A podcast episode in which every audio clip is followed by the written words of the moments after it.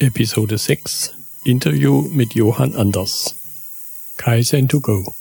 Herzlich willkommen zu dem Podcast für Lean-Interessierte, die in ihren Organisationen die kontinuierliche Verbesserung der Geschäftsprozesse und Abläufe anstreben, um Nutzen zu steigern, Ressourcenverbrauch zu reduzieren und damit Freiräume für echte Wertschöpfung zu schaffen.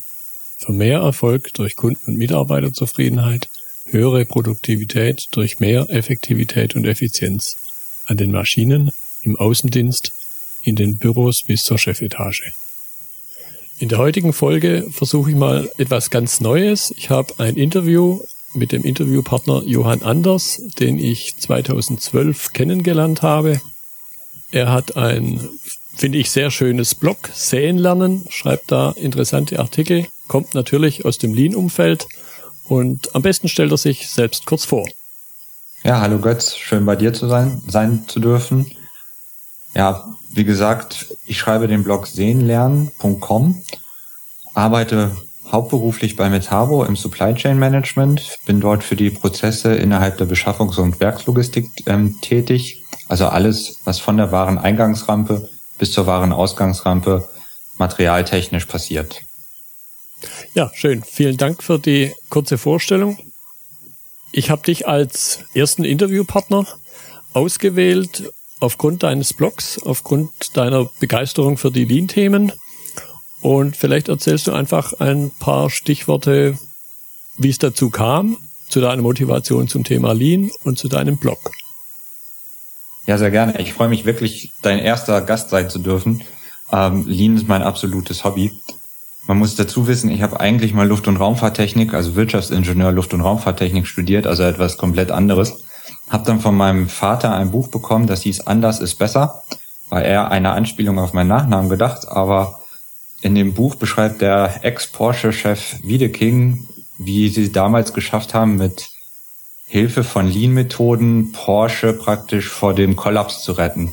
Und diese Methoden fand ich so faszinierend, dass es darum ging, mit den Mitarbeitern am Veränderungsprozess zu arbeiten, dass ich gesagt habe, komm, Flugzeuge ist zwar immer noch ein tolles Thema, aber diese Art zu produzieren, da möchtest du mehr von wissen. Und seitdem habe ich, hat mich das Thema eigentlich nicht losgelassen. Und mich hat es immer interessiert, wie man Dinge anders machen kann. Und ich bin davon überzeugt, dass es immer einen anderen Weg gibt, als das, was man gerade macht. Und da ist Lean das beste Beispiel. Okay, schön. Und zu deinem Blog, wie kam es dazu? Ja, eigentlich habe ich immer gedacht, jemand, der in der Produktion tätig ist, der muss genauso begeistert sein von Lean wie ich. Irgendwie habe ich dann festgestellt, dass es doch nicht so ist. Und ähm, habe dann aber gemerkt, dass es doch einige Leute gibt, die sich dafür interessieren für das Thema und die mich dann dann nach bestimmten Sachen fragen. Ich habe dann den viele Bücher und Blogs empfohlen. Ich war schon immer sehr stark auf amerikanische Lean-Blogs fixiert Allerdings gab es dann die Rückmeldung, ja, ich möchte nicht immer das Amerikanische lesen und so. Und dann habe ich einfach angefangen, komm, dann schreibst du selber was. Das, was du weißt, scheint ja irgendwie Gehör zu finden. Also mach einen Lean-Blog. Außerdem zweites Thema, weswegen ich es gemacht habe, ich habe gehofft, über den Blog andere Leute zu finden, die sich genauso für das Thema Lean interessieren wie mich. Und so war es da ja auch. Über den Blog haben wir uns kennengelernt. Genau, das war sofort jetzt auch mein Impuls, wo du das erzählt hast ein, ein sehr spannendes Thema. Mir geht's ähnlich. Ich glaube, ich hatte es in meinem ersten, meiner ersten Episode erwähnt. Mir ist das Thema Lean schon im ja, letzten Jahrtausend begegnet. 1998 habe ich dort mal beim Bosch eine Ausbildung gemacht. Ja, so richtig äh, akut geworden, noch akuter geworden ist es in meiner Selbstständigkeit. Du hast dann 2000 zwölf war es, glaube ich, auch den Lean-Stammtisch in Stuttgart gegründet. Ja, richtig. Wer sind da so die Teilnehmer? Die Teilnehmer sind mittlerweile sehr gemischt. Eigentlich hat sich der, äh, hat sich der Lean-Stammtisch in Stuttgart hauptsächlich mal so an die Leute aus der Produktion gerichtet. Allerdings gibt es in Stuttgart eine sehr große Start-up-Szene. Und auch in diesem Start-up-Bereich, also gerade im IT-Start-up-Bereich, ist Lean ein großes Thema einige dieser Leute wissen gar nicht, dass, Lean, dass es Lean schon seit den 50er Jahren in anderen Unternehmen gibt und sind dann immer sehr erstaunt, wenn wir anfangen, über Produktion und Logistik zu reden. Der Schwerpunkt liegt immer noch bei den, beim Lean Management, wie ich es jetzt mal nennen möchte. Allerdings stellen wir immer wieder fest, dass diese, die Grund, Denkweisen sehr gleich sind, ob es jetzt ein Startup-Unternehmen ist oder ein schon gewachsenes Unternehmen. Ja, das, das Thema Verschwendung und äh, Eschmorea sagt es ja so schön, das Leben ist viel zu kurz, um etwas zu bauen, was keiner kaufen will. Genau.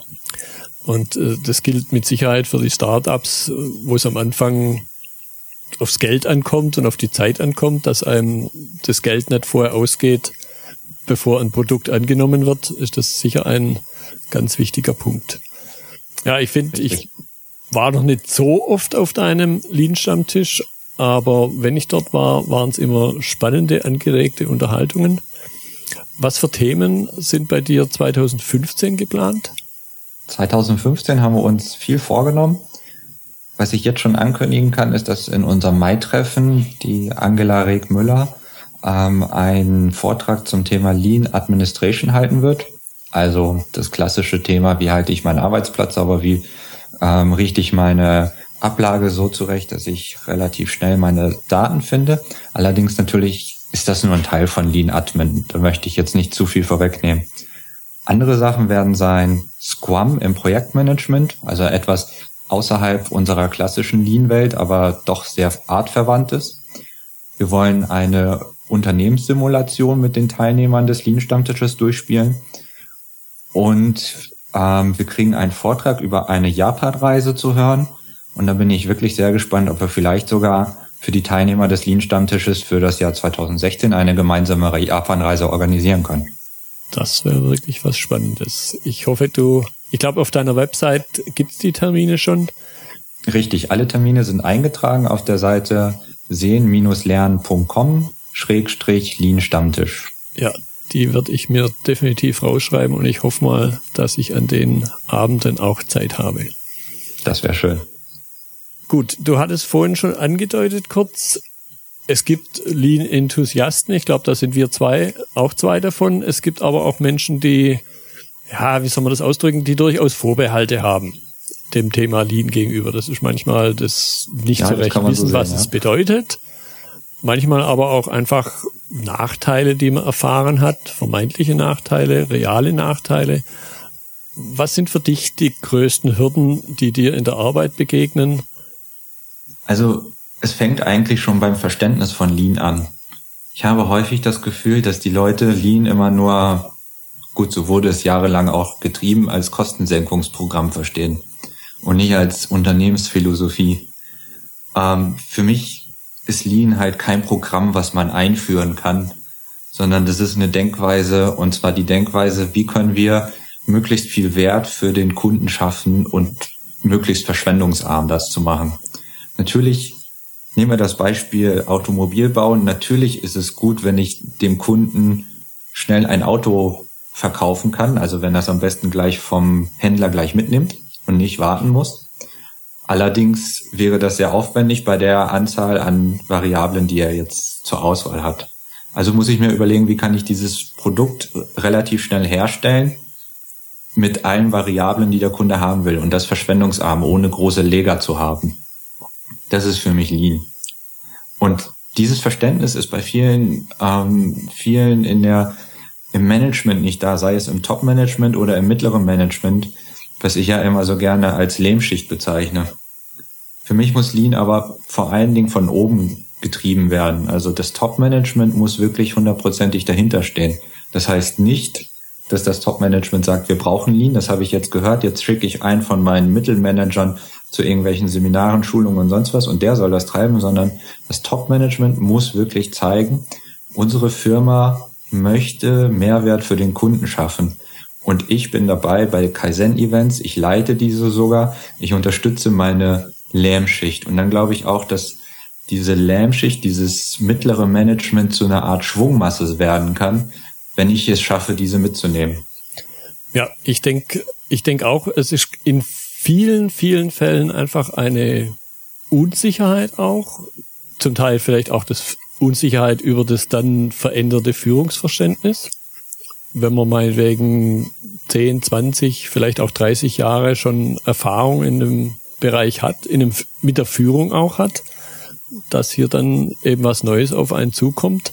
Persönlich habe ich da auch die Erfahrung gemacht, jetzt als Ingenieur, du bist auch Ingenieur, dass durchaus so ein gestandener Industriemeister, dem, ich nenne es mal krass, dem vermeintlichen Klugscheißer, mhm. da Vorbehalte gegenüberbringt. Geht dir das auch so?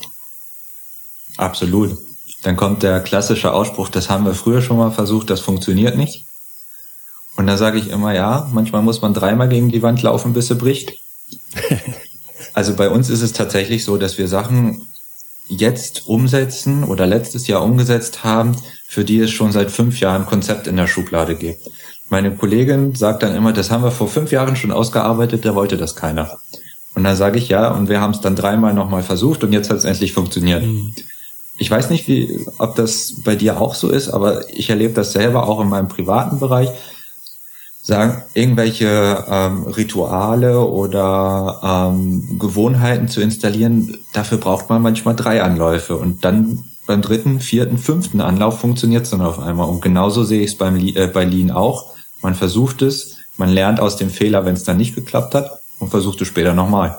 Ja, das kann ich voll bestätigen. Also auch wenn man selber irgendwas Neues ausprobiert, bei Arbeitstechniken, bei anderen Dingen, es klappt nicht immer beim ersten Mal.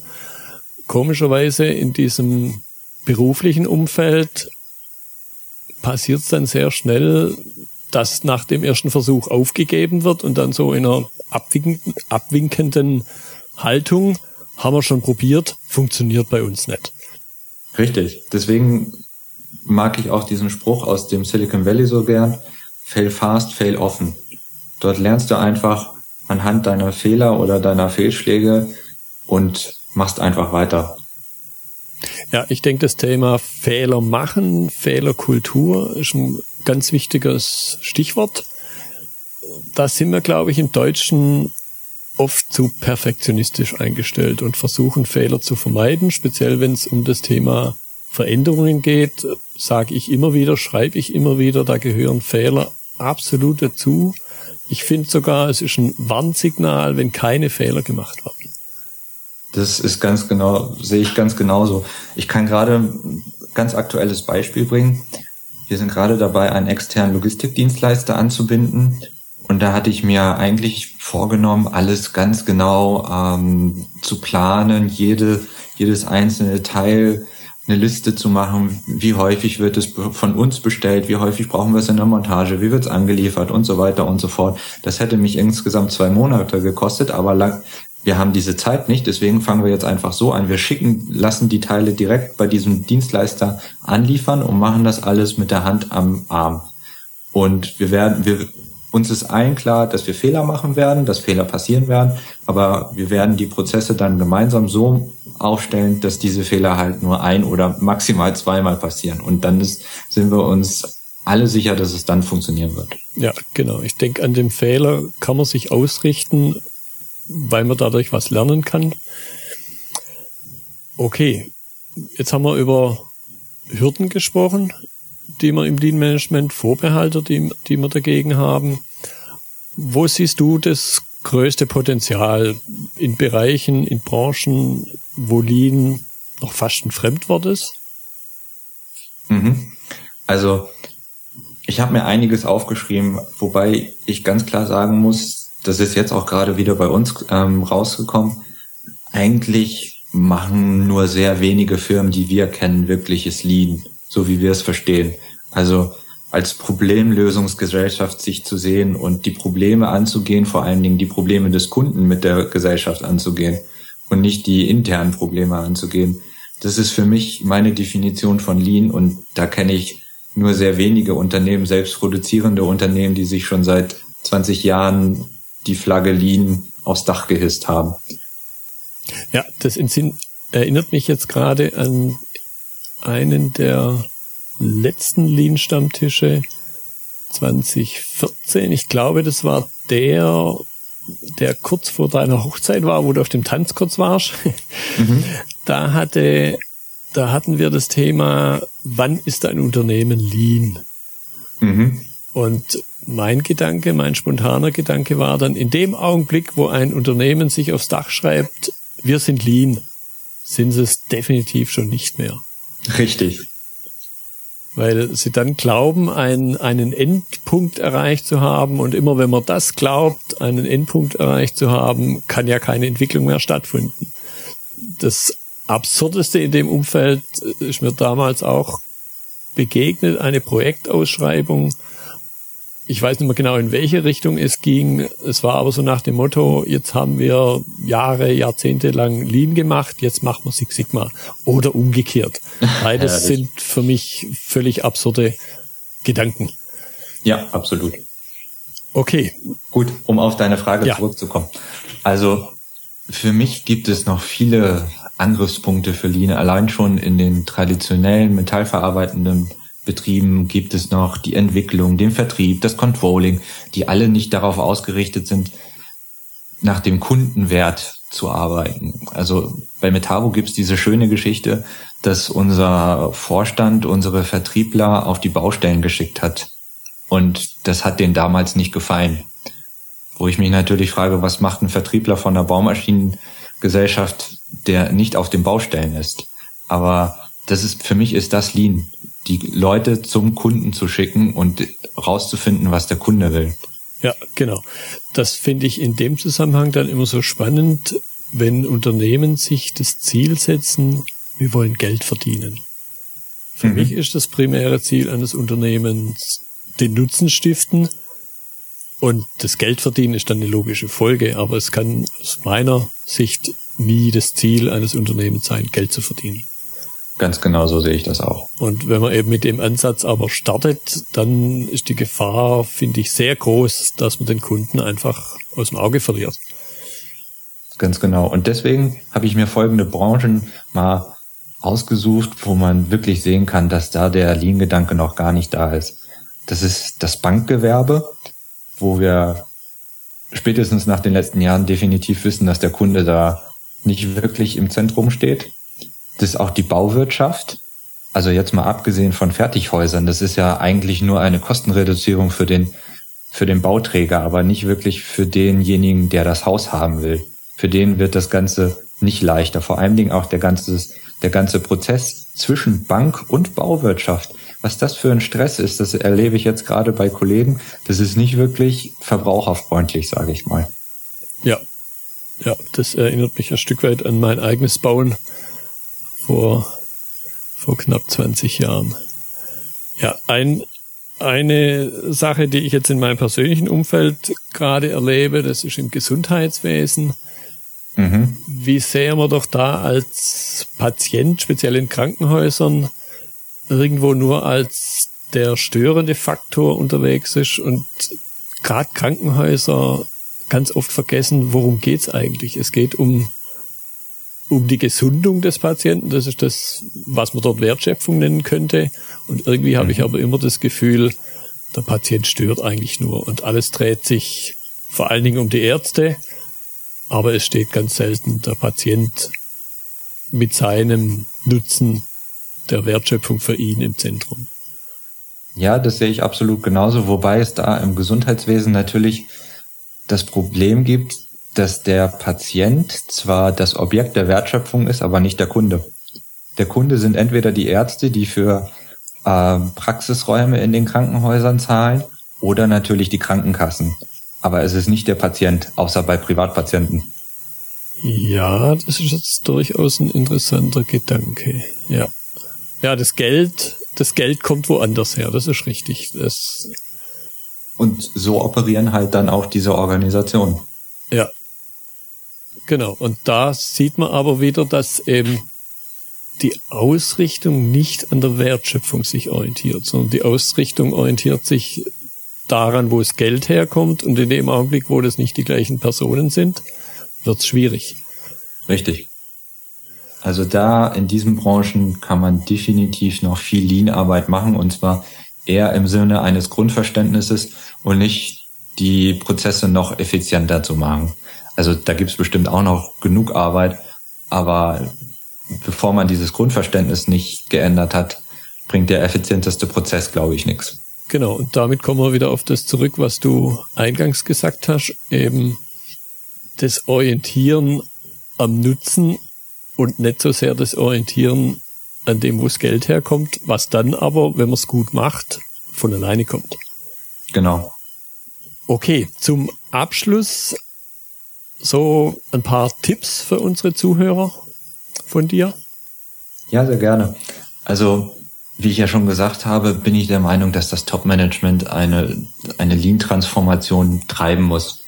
Und da gibt es mittlerweile relativ viele Angebote, wo man seine Mitarbeiter zum Beispiel mal mitnehmen kann ähm, zu Firmen, die relativ gut aufgestellt sind im Lean-Bereich. Ich habe meine Logistiker zu Audi mitgenommen. Das ist zwar jetzt nicht wirklich das schlankste Unternehmen in dem Sinne, wie wir es gerade besprochen haben, aber es hat relativ gute Prozesse und die haben dann auch Bauklötze gestaunt, was einfach möglich ist. Einfach, man muss sich vorstellen, dass viele Mitarbeiter in einem Unternehmen, die kommen da rein, die machen da ihre Lehre, die werden vielleicht sogar Meister in dem Unternehmen, haben aber nie was anderes gesehen. Haben vielleicht mal Kollegen oder andere, die irgendwo anders hingewechselt äh, sind, aber sie kennen eigentlich nur ihren eigenen Laden. Und es hilft enorm, diese Leute mitzunehmen auf Veranstaltungen, am besten zu irgendwelchen Austauschtreffen wie den Lean-Stammtisch oder Lean-Netzwerken sich anschließen. Da gibt es Firmenverbünde von Firmen, die sich gegenseitig besuchen. Das hilft absolut. Dann ähm, gibt es haufenweise Videos im Internet, die man sich angucken kann, einige auch auf meiner Seite, wo man einfach so ein paar Beispiele sieht, wie geht ein schneller ähm, Rüstwechsel, wie könnte eine Lean-Zelle aussehen, da gibt es haufenweise Videos und natürlich dann Podcasts wie dein und zukünftig dann auch mein. Ähm, das hilft einfach, um sich da ein bisschen weiterzubilden. Genau. Ich finde das Thema Weiterbildung auch in kleinen Schritten seit mehreren Jahren sind, sind diese Frontalveranstaltungen eigentlich veraltet. Es gibt sie immer noch, aber man macht viel bessere Erfahrungen mit dem Weiterbilden in kleinen Häppchen, stört dann ja auch den Betriebsablauf nicht so sehr. Und da denke ich, neue Medien wie Podcast zum Beispiel haben da eine Chance, die man sonst so nicht verwirklichen kann. Das denke ich auch. Ich glaube auch, dass das Thema ähm, Online-Coaching und Online-Lernen noch sehr stark ausbaufähig ist, vor allen Dingen in Firmen des kleinen und mittelständischen Bereiches. Große Firmen haben das teilweise schon eingeführt, dass es dann so Webplattformen gibt, wo sich die Leute anloggen können und praktisch selbst Lernkurs machen können. Aber auch in diesem Bereich bin ich mir sicher, dass Lean da noch unterrepräsentiert ist und dass da in den nächsten Jahren viel kommen wird. Ja. An einer Stelle knapp's ich immer noch mit dem Gedanken, wie lässt sich der Gedanke Gemba, also Go and See, Genji Genbutsu, wie auch immer man das jetzt nennen möchte, Deutsch oder Japanisch oder Englisch, wie lässt sich das mit dem, mit dem virtuellen Offline-Gedanken verbinden. Da habe ich für mich persönlich noch nicht die Lösung gefunden, aber jetzt durch deine Stichworte hier an der Stelle noch ein paar neue Impulse bekommen. Richtig. Und wenn man an die Entwicklung denkt in Richtung Google Glasses oder das neueste Microsoft HoloLens, also eine Brille, die ähm, etwas in meine Realität hinein projizieren kann, dann glaube ich, werden wir in 10, 20 Jahren auch so weit sein, dass ich praktisch ein Online-Coaching direkt am Gemba machen kann. Ja, da bin ich wirklich gespannt drauf. Meine Liste der Themen, über was wir uns unterhalten wollten, ist durch. Ich fand es jetzt eine spannende Unterhaltung, eine spannende erste Erfahrung. Ich hoffe, es ging dir ähnlich. Ja, ganz genau. So äh, ging es mir auch. Ich war wirklich gespannt, wie das wird und ich bin, bin auch gespannt, wie deine weiteren Interviews verlaufen genau. werden. So, damit sind wir für heute am Ende. Der Podcast ist mittlerweile auch in iTunes verfügbar. Das heißt, Sie können ihn dort abonnieren. Ich freue mich auch über eine Bewertung und Kommentare. Vielen Dank. Ich bin Götz Müller und das war Kaizen2Go. Vielen Dank fürs Zuhören und Ihr Interesse. Ich wünsche Ihnen eine gute Zeit bis zur nächsten Episode. Und denken Sie immer daran, bei allem, was Sie tun oder lassen. Das Leben ist viel zu kurz, um es mit Verschwendung zu verbringen.